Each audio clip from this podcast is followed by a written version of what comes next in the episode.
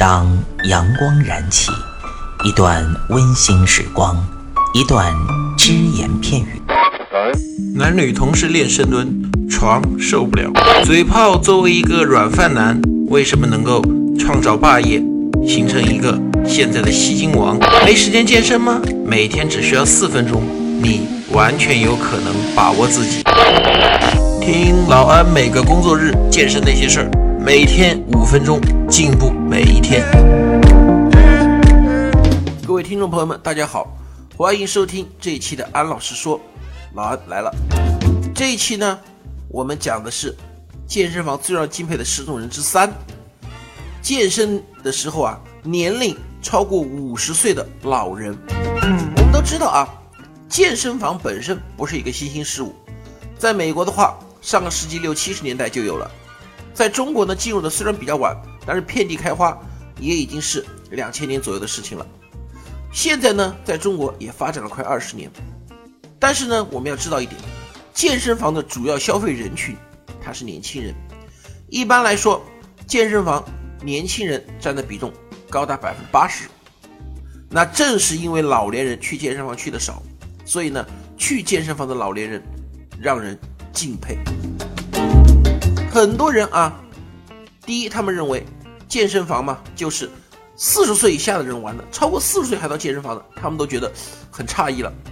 第二呢，他们认为老年人所能够从事的运动，最多就是散散步、打打太极，偶尔游个泳就不错了。再就是跳那种很恶心的广场舞。但是呢，老安想跟大家说，如果说哪个健身房里出现了这么几位年龄超过五十岁的老人，那就真的是健身房有一老如有一宝了，那真是我们的宝贝啊！老年人啊，他要来健身的话，首先第一点，你就不得不佩服他的这个勇气和毅力，因为我们知道，在健身房健身，虽然说他的健身效果是无与伦比的，但你不可否认。稍不注意，会给你带来一些健身伤害。老年人能够克服这些伤害，进入到健身房里，说明他的想法、他的毅力，对自己身体的要求都是非常高的。这一点我们尊敬。第二点呢，就是说老安想跟大家来探讨一下，到底年龄超过五十岁的老人进健身房，我们只仅仅是在精神上觉得这个老人家不容易。还是说，确实五十岁以上的人在健身房里锻炼是没有问题的，是可以的。那这里呢，老王告诉大家，五十岁以上的人在健身房锻炼，其实我们不光是敬佩，我们还应该大力的推广。老年人进健身房啊，绝对是一件非常好的事情。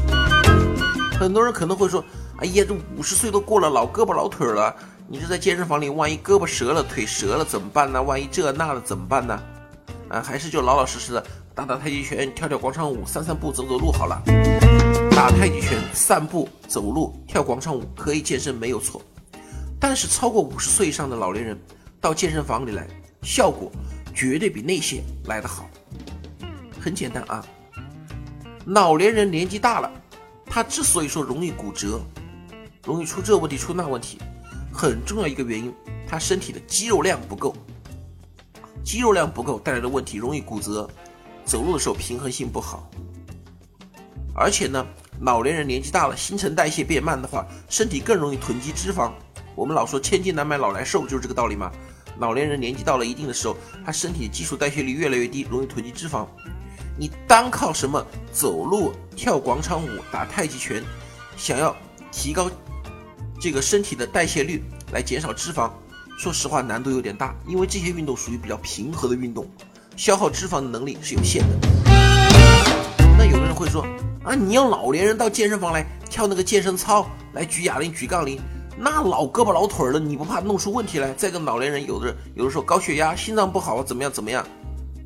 老安这里强调一点啊，老安所说的五十岁以上老年进健身房，首先有一个前提，就是这个老年人他没有一些不适合进健身房的疾病，比如说高血压，比如说心脏病。比如说一些其他的病症，在老年人的身体，其实现在的年龄来说，五十岁根本就不算什么。